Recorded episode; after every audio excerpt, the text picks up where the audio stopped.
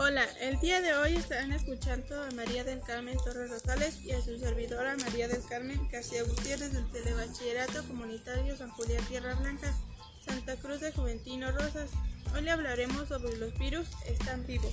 Es interesante el tema porque los virus se pueden crear antídotos contra los microorganismos que sí causan daños. Los virus no solo son causantes de enfermedades, sino también son agentes muy importantes que colaboran en el mantenimiento del equilibrio ecológico.